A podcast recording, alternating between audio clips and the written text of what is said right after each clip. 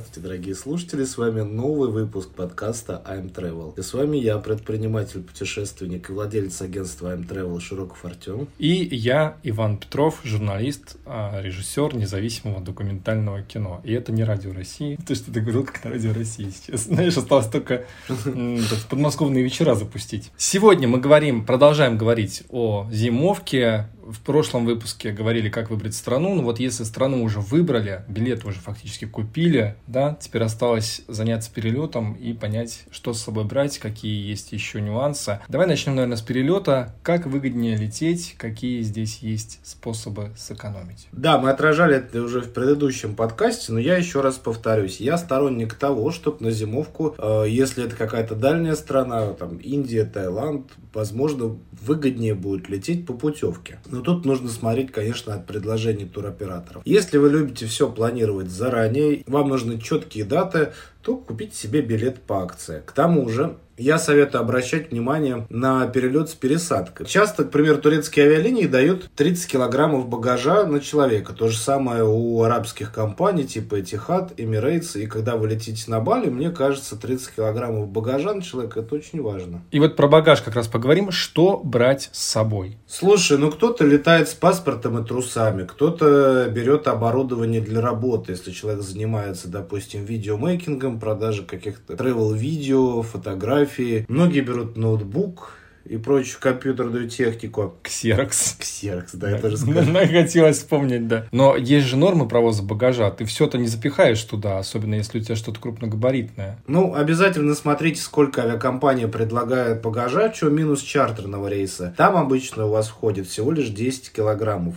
А если вы берете прямой билет э, или с пересадкой, то там есть опция купить, либо багаж уже будет входить изначально. Лично я все-таки сторонник вести все свое ношу с собой, потому что не знаешь, какое ты найдешь жилье, если заранее не бронировать и не обсуждать этот вопрос с хозяином, если ты летишь там не первый, не второй раз, где уже проверенное место. Ну, то есть, что брать посуду с собой? Но а... я, когда летаю в Индию, я беру посуду, старые сковородки, там, терку, потому что на месте у них такая особенность э, покупать вот эту железную утварь, допустим, сковородки, кастрюли и прочую ерунду, достаточно дорого, так как они продают по весу металла. Это очень интересно. Это вот в арабских странах и в Индии угу. тебе ставят просто на весы с кастрюлю, сковородку, и вот от этого уже продают, как типа как металл. Металлолом прям почти, когда да, сдаешь. Да, да, да, да. А ждать с местного, в общем, там аналог... Э... Фикс прайса? Ну, типа не фикс прайса, как маркетплейс, там есть А-а-а. индийский, где тоже много можно чего заказать. 5-7 дней, а сковородка нужна вот уже сегодня. Угу. Поэтому я беру обычно свои старые из Москвы, так как они в любом случае лучше индийских,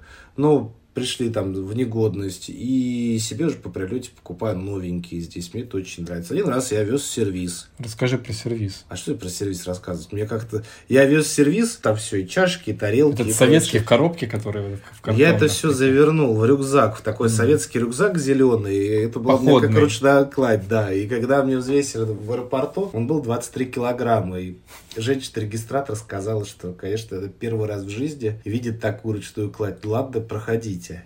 И ты с этим сервисом, гремя чашками. Но у меня там, да, все гремело, но ничего не побилось. Я, кстати, был очень удивлен. А последнюю зимовку в Индии я вез не, ну, не только посуду, чашечки, я еще вез рюмочки.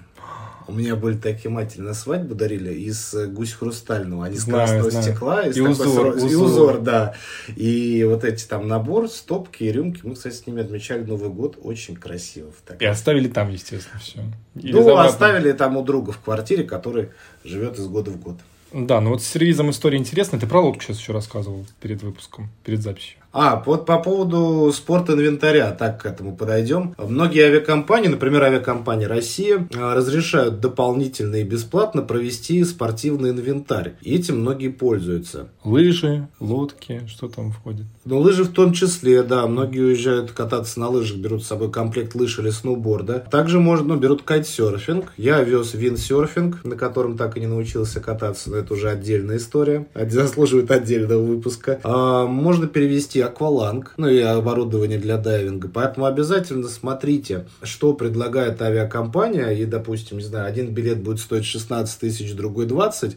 Но на эти 20 тысяч вы гораздо больше сможете провести. Допустим, может быть, багаж 30 килограммов и еще акваланг. Ну, про лодку-то расскажи. Ты с этой лодкой. Я не хочу, не хочу позориться. Ладно. То есть, все-таки лучше купить сверх нормы, чтобы у тебя был запас какой-то, мало ли что-то перевесит. Слушай, ну в любом случае, если лететь авиакомпаниями такими бюджетными, которые летают сейчас на дальней магистрали, типа Азур, Нордвинд, Royal Fly, то я бы советовал докупить. Потому что багаж стоит 2000, а в аэропорту платить гораздо больше придется. Вот лучше я возьму старую утварь, а потом куплю. Или, допустим, кофеварку. Я ее в Индии не куплю. Я взял кофеварку для фильтр кофе за 300 или за 400 рублей. И блендер также купил за 200 рублей в соседнем доме. По крайней мере, это выходит дешевле, чем на месте в Индии покупать. Даже с индийскими ценами все равно блендеры там где-то от 1000 рублей. Ну, смотри, мы приехали, мы э, всю утварь, сервис довезли. Что делать на месте? Вот я помню, ты говорил про поиск жилья, что лучше искать его на месте. Ну, для начала, я говорю, первым делом, э, если вы летите по путевке, то вы летите Понятно, что в отель. отель. Да. Если вы летите сами, то вы тоже, в принципе, бронируете себе отель там на 2, 3, 4 ночи, потом его продляете, это уже смотрите. Нужно отдохнуть с поездки. После того, как отдохнули, приняли душ, мы идем покупать местную сим-карту.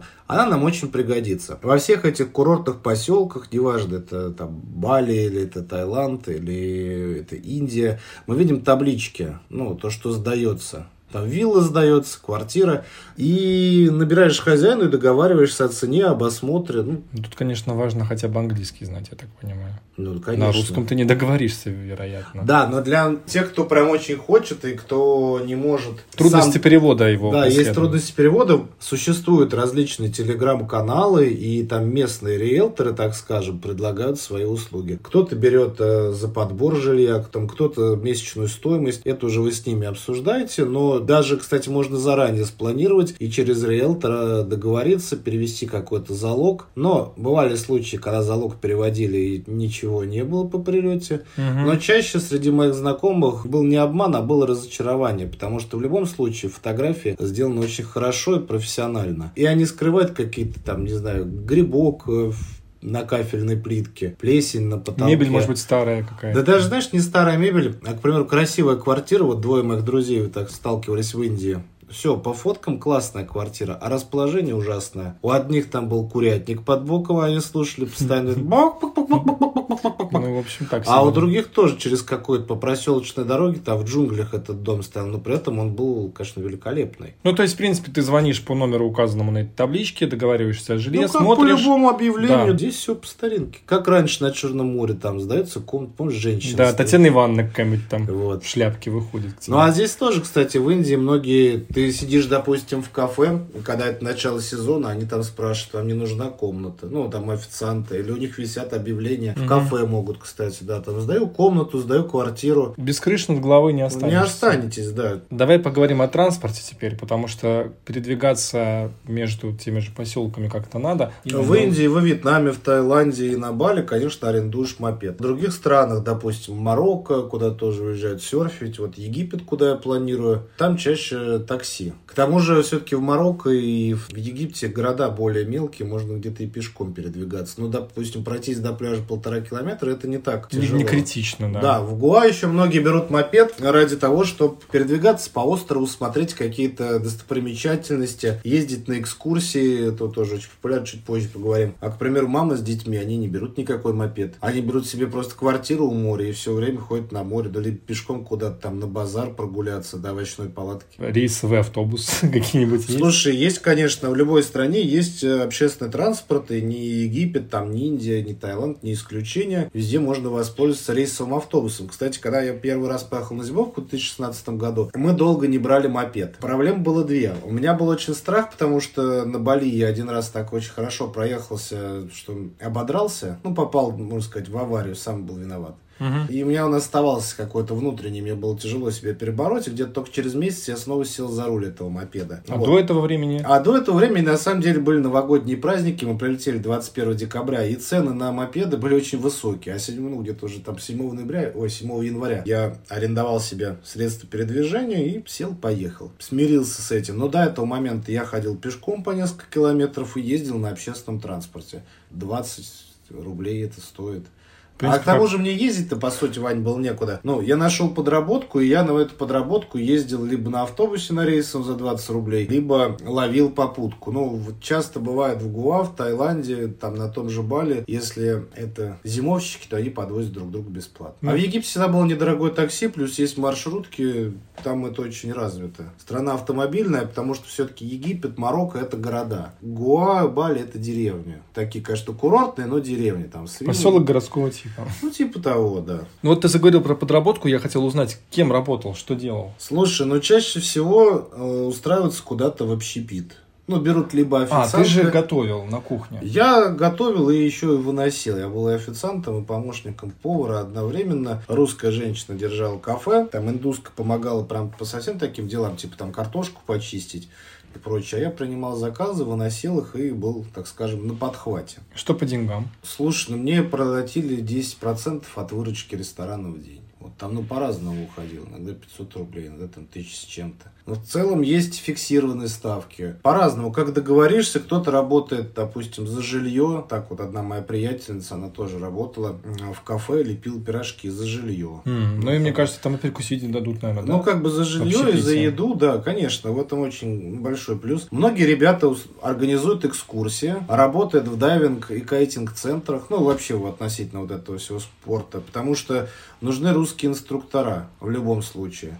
Кто-то работает за идею. Ну, к примеру, э, он проводит инструктаж на русском в том же Египте, а потом опускается вместо денег. Ему дают там поплавать. Также и с обучением. Самое главное, это языковой барьер. Ну, русский потребитель, он всегда тянется к русскому языку, да, потому что у многих ну, есть так удобнее это... просто ну, всем, понятно. В целом, я разговариваю на пяти языках, но если будет русскоязычный инструктор, я лучше переплачу 10 долларов и тоже пойду к русскоязычному инструктору, потому что ну, мне так так удобнее получать информацию в процессе обучения на своем языке. Потому что все арабы, индусы, у них очень своеобразный акцент, и я очень часто не понимаю. Например, когда мне американец проводит какой-то инструктаж, это одно. Все очень понятно, или испанец. А в то же время, когда ты разговариваешь не с носителем, у меня всегда возникает дисконнект. Я, кстати, почему еще тоже люблю Индию, я там разговариваю по-русски, где, допустим, по-английски с ними поговорить. Это какое-то испытание. Но кроме дисконнекта, все-таки случается и коннект. Какие-то новые знакомства, опять же, может быть, не только русскоязычные, русскоязычные. Это же тоже, в общем, расширение круга общения, так или иначе. Тоже интересно. И с местными, наверное, познакомиться, если они более-менее говорят, может быть, на английском. Ну, на курорте атмосфера, конечно, более расслабленная. Знакомиться везде. Знакомиться в кафе, знакомиться на дискотеках. Очень часто проводятся какие-то вечера. Там, знаешь, проводятся какие-то разные, типа и практики. А-а-а. На вечера там, знаешь, какие-то маги, целители и а, чародеи вот приходят. Конечно, все вот эти зимовки, они испещрены, так скажем, этими магами, целителями, чародеями, которые открывают откроет энергию там и... Канал у тебя откроет. Конечно. Да. Тут, кстати, дядя Саша рассказывал, как его лечили от артрита. Был он там в Индии один шарлатан под названием Мистер Чан. Мой друг Александр, он отдал ему 500 долларов. Тоже познакомился вот так вот в кафе там у приятельницы. Угу. Он там в очереди стояли. Своих жертв, да. И у дяди, ну, у него артрит, и он решил полечить его за 500 долларов. В итоге сказал ему там купить благовоний, кокос зачем-то, ну, имею в виду орех кокосовый орех зеленый, вот который... Ну, для зелья, видимо, какого-то. Видимо, да, э, луковицу. И вот он что-то ему тер, тер, а потом еще натер ему член луком. Я не знаю, как это связано с артритом, но тут все-таки до Саши дошло, что это полнейшее как бы разводилово. Естественно, у него ничего не прошло. Кошмар. Его знакомые сказали то, что прям им помогал этот мистер Чан великолепно. Ну, правда, таких, знаешь, как депрессия, там неуверенность в себе. С артритом сложнее вышло, да? С артритом вышло куда сложнее. А, вот устраиваются очень часто в Таиланде, на Бали, в Индии. Вот вечера вот этих шарлатанов, они помогают открыть чакру и найти энергию, там научат вас стоять на гвоздях, бывают какие-то вечерние базары, но А ты там на гвоздях начал стоять, кстати? Ну, вот там я попробовал, да, да, да, да, да, да, да. И там вот все донейшн. Это очень забавно, в это нужно погружаться. Это часть вот этой мигрантской культуры, которая тоже очень интересна. Я, конечно, никогда не пропускаю возможность посетить. Там можно найти и друзей, и единомышленников, э, тех же гуру, вокруг которых собираются люди. Мгм. Плюс очень часто проводятся какие-то мигрантские вечера, я их называю. Когда люди... ну, В кружок садятся. есть телеграм-чат, и там, допустим, пишешь, кто сегодня хочет поиграть в мафию, кто сегодня А. хочет поиграть в настолки.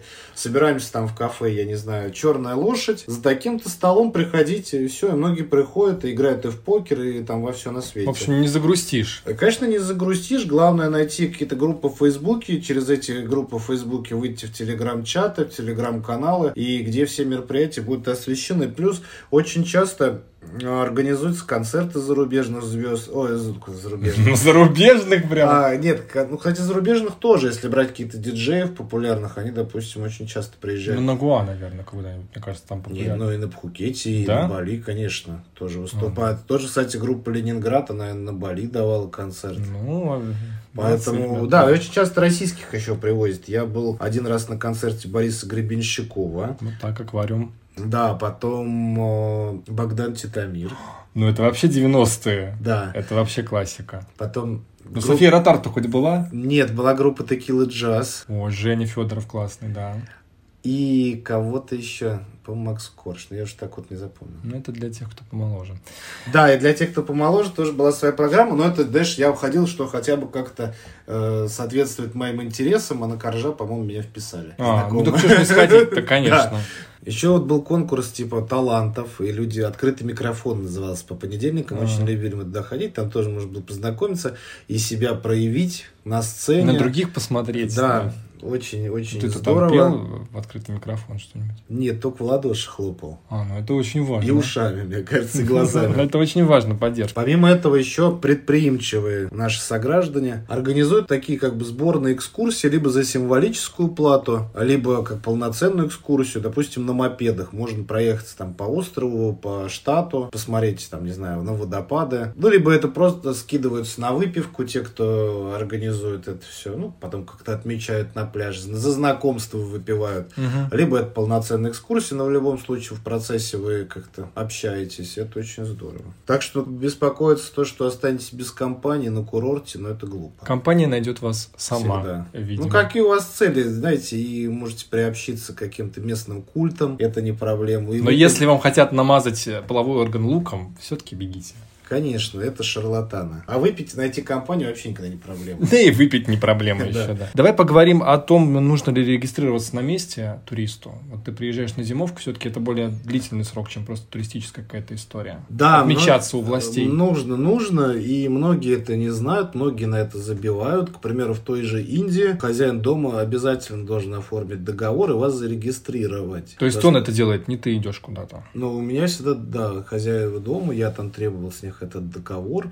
Конечно, они этого делать не хотят, потому что, ну, возможно, они платят какой-то налог там и прочую дребедень. Ну, когда легально Но оформляешь, в том видимо, да. году, когда мы столкнулись э, с пандемией, продление визы можно было получить только тем, кто зарегистрирован официально, у кого есть эти бумаги. Ну, у меня они, соответственно, были. И вот это была проблема. Индийская бюрократия и коррупция, она, конечно, сгладила свои углы, и все получили продление визы, и все Мгм. было хорошо, и все было здорово. Там ты можешь Также- находиться три месяца, насколько я понимаю, да? Без- Нет, в зависимости, вот у меня виза была на полгода, могу полгода находиться. У А. кого-то виза трехмесячная, они три месяца там должны потом выезд сделать. Нужно обязательно читать правила и никогда не забивать на продление. Тоже Египет, вроде там как все не строго, но постоянно нужно ходить отмечаться в полиции каждый месяц, ну и делать вот это продление, потому что если его не сделать, потом на выезде будут очень большие штрафы. Мгм. В любом случае, вас выпустят из любой страны, но вас заставят, вас будут мурыжить и давить на психику, и заставлять платить этот штраф. Общем, Будет стресс, будет стресс. обезьянник, да. И вот то, что где-то вы там, я не знаю, что-то упустили, где-то не дочитали, лучше перестраховаться, лучше там 20 раз спросить у хозяина жилья, там поспрашивать в группах. Ну, то есть ты должен сам спрашивать, там, и помнить о том, что тебе нужно продлить визу, там, в такую-то дату примерно. Обязательно, да? обязательно, может быть, знаете, ну, где-то нужно это заранее делать. Поэтому никогда не откладывайте долгий ящик. По возможности всегда делайте долгосрочную визу из Москвы, если у вас есть такая такая возможность, чтобы там вот на отдыхе только расслабляться и не бегать. Вот, очень часто появляются, ну так, помогалы, которые, опять же, русскоязычные, давно там живут, и они за определенные деньги там могут вам сделать продление визы, за вас куда-то сходить. У них часто бывают... Но не поддельные, хоть, то есть... Нет, нет, нет. Ну, они просто вас а... связывают, а там, допустим, ты приходишь к назначенному дню, или он там с тобой едет куда-то что-то. А, ну как, как агент твой, в общем, да, да, понятно. Да. Главное, держитесь своих, потому что это как сказка была. По прутику нас можно сломать всех сразу, а если мы как веник, нас не сломать. Вот, вот она. Это, как говорил Боковецкий в моем фильме «Мне не больно». Главное, ребята, найти своих и успокоиться. А, давай поговорим теперь уже о том, как возвращаться домой. Вот с визой все в порядке все мы правильно продлили. Я советую вам всем оформить кредитную карту. Во-первых, условия могут быть разные, и причины, по которым вы улетите, они тоже могут быть абсолютно разные. Допустим, дом, там, не знаю, мама заболела, там, угу. бабушка умерла кого-то срочно там вызывают на работу, даже если ты работаешь удаленно. Ну, вот один мой друг, он работал фрилансером, но тут прислали контракт, то, что нужно быть обязательно Лично. в Москве, да. Угу. И никак вот он не выкрутился, и получается то, что те деньги, которые ему там платят, они с лихвой покрывали авиабилет назад.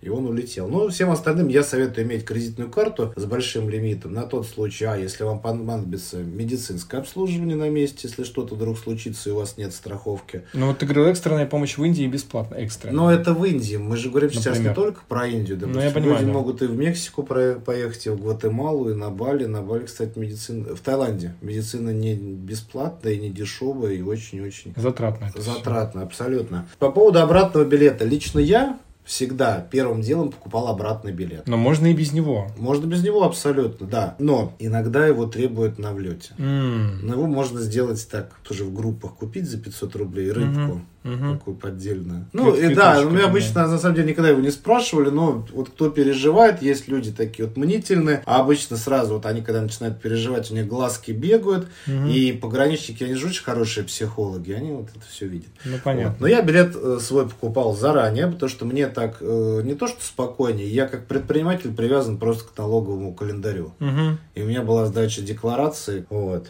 То есть По поводу обратно... обратных билетов, да, ну, конечно, чем позже вы будете покупать, чем ближе к дате вылета, тем они будут дороже. Если вы заранее позаботитесь об этом вопросе, вы можете сэкономить достаточно приличную сумму. Ну и летишь ты уже налегке, наверное. Сковородки уже с собой не берешь. Слушай, но лично я всегда возвращаюсь с маленьким рюкзаком, в котором лежит ноутбук, фотокамера и какие-то личные вещи, там Зарядки и прочее. Самые, да, мои любимые, может быть, футболки там или трусики. А все остальное я обычно выбрасываю. Зачастую многие зимовщики покупают одежду на месте, потому что в Таиланде, на Бали, в ну, Индии... Вести шмотки еще. Ну, очень дешевые, да. Трикотаж, там все вот эти футболки, сарафаны. Лучше возьмите сервис со сковородки. Конечно, они там гораздо дороже стоят. А ну многие, смотри, на возврате везут фрукты. Ну, это я их не осуждаю, но я никогда фрукты не возил, потому что, ну, может, там маме одну манго. Но она мне а что, про некоторые сумками возят эти фрукты? Корзинками. Корзинками? Да. Ого. Там вот не одну штучку, а вот прям такие корзины продаются плетеные в, в овощном магазине. Они прям набивают там и маракую, и то, и это.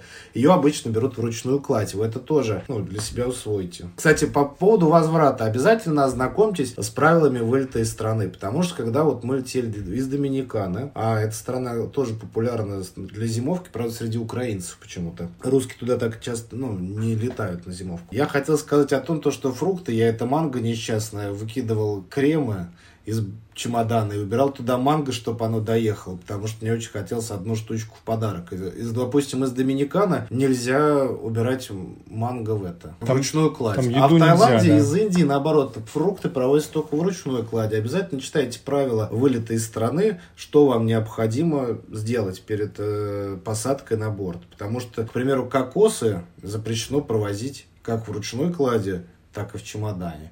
И если вас находит кокос, то это опять начинается какая-то свистопляска, вас вызывают там в отдельную комнату, это все вытаскивают. То есть это не просто выкинут и пропустят, это еще тебя там, там Ну, если у тебя в ручной кладе, да, если это в багаже, когда его там просвечивают, ну, очень такая неприятная история. Обязательно читайте, что можно провозить, а что нельзя. По поводу багажа смотрите сами. Еще многие, если летят какими-то авиакомпаниями, где багаж там 20-30 килограммов, и он включен в билет, берут у местных. Ну, я только советую это делать по каким каким-то знакомству, по какому-то знакомству товары, которые здесь продаются там в магазинах, типа там индийские специи, там, М. тайские мази и прочее, прочее. Благовония, специи, вот Благовония, всё, да. Допустим, моя подружка один раз привезла с Бали а, товары из змеиной кожи. Ей за это М. заплатили ну, какую-то определенную сумму. Я точно не знаю.